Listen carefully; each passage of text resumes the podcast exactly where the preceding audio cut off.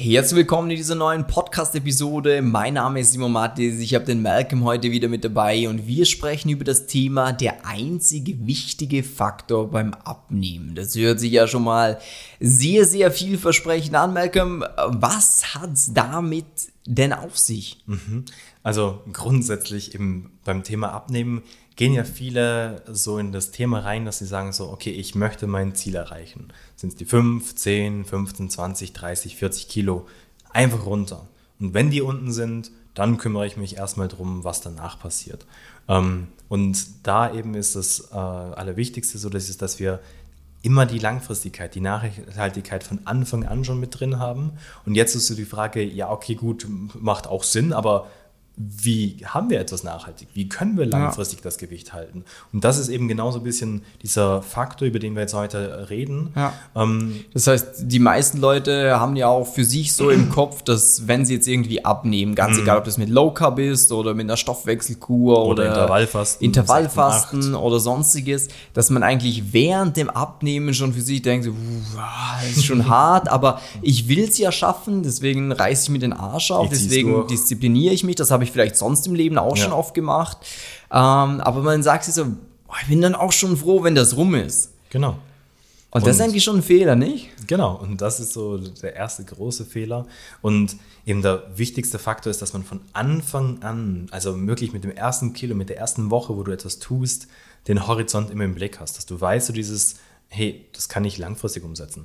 Und eben, ja. das ist genau der Punkt. Umsetzbarkeit. Weil sonst ist halt so der Aspekt, du nimmst dann fünf Wochen, zehn Wochen, 15 Wochen, 20 Wochen, vielleicht erreichst du sogar dein Zielgewicht. Mm. Ja. Allerdings, wenn du dir dann sagst, jetzt bin ich schon froh, dass das rum ist. Ja. Ja, was wird passieren? Der Mensch hat genau zwei Ernährungsgewohnheiten, die er kennt. Die eine ist die, die über Jahre, über die letzten 10, 20 Jahren wurde dir die ins Hirn eingepflanzt, weil du drei Mahlzeiten am Tag, vielleicht sind es auch nur zwei, sind circa 1000 Mahlzeiten im Jahr, über 20 Jahre, hast du hier verankert.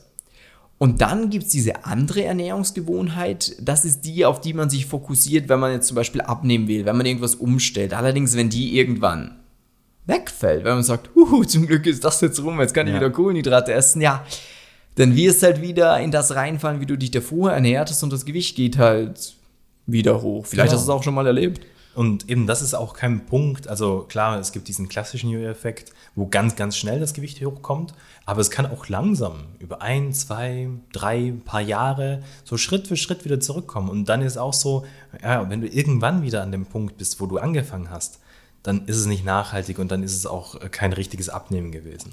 Bedeutet, der wichtigste Faktor, also es war früh in dieser Podcast-Episode, ist eigentlich so die Nachhaltigkeit. Das heißt, dass man ein Konzept hat, wo man für sich sagt, hey, das kann ich mir vorstellen, den Rest meines Lebens zu machen, oder? Ja, genau. Und eben da ist wirklich so dieses, ähm, eben egal was wir jetzt aufzählen, sei es Low Carb, Intervallfasten, äh, einfach viel Sport machen, irgendwelche Tests, wo du herausfindest, was du für ein Körpertyp bist, dass du dann gewisse Lebensmittel nicht mehr essen darfst. Ja, die Frage ist so da etwas. überhaupt, ob es kurzfristig funktioniert.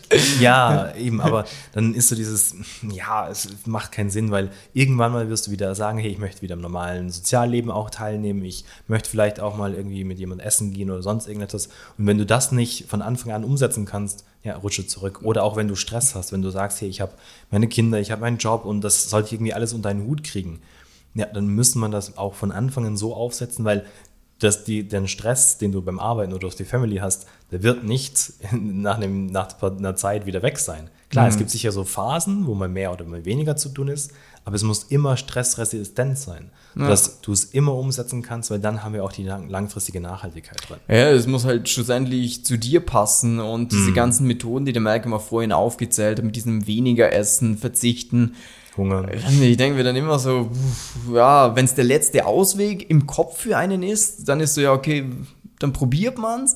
Aber da kann man sich nicht wirklich so, ich denke mir dann immer so, das ist halt unnötige Bestrafung. Das ist wie bei, Ja. äh, wie, wie heißt der Film, wo der eine sich selber dann auspeitscht, weil er, boah, Sakrileg ist es, glaube ich, nicht. Ich, ich kenne nicht, aber Wo der sich selber quasi da- auspeitscht. Oder es gibt ja so Menschen, die stehen auf Schmerzen. Aber wenn interessante Wendung hat diese Podcast-Folge gerade genommen, Simon. also, wenn man dahingehend geht, dass man sagt, so, boah, ich mag das, dass ich mich, dass ich Schmerzen empfinde, äh, oder dass ich mich halt selber bestrafe, dann äh, mag das ganz nett sein, aber Ja. für den Großteil der Menschen muss es etwas sein, wo man sagt, okay, äh, ich werde satt davon, Ja. es schmeckt mir, ich habe ein Ergebnis und es passt in meinen Alltag. Wenn Genau. ich jetzt den ganzen Tag am Arbeiten bin, dann gehe es halt nicht aus, dass ich mittags jetzt zum Beispiel selber koche, sondern Ja. muss ich halt schauen, wie ich vielleicht in einem Restaurant was hole oder äh, ich habe schon was dabei.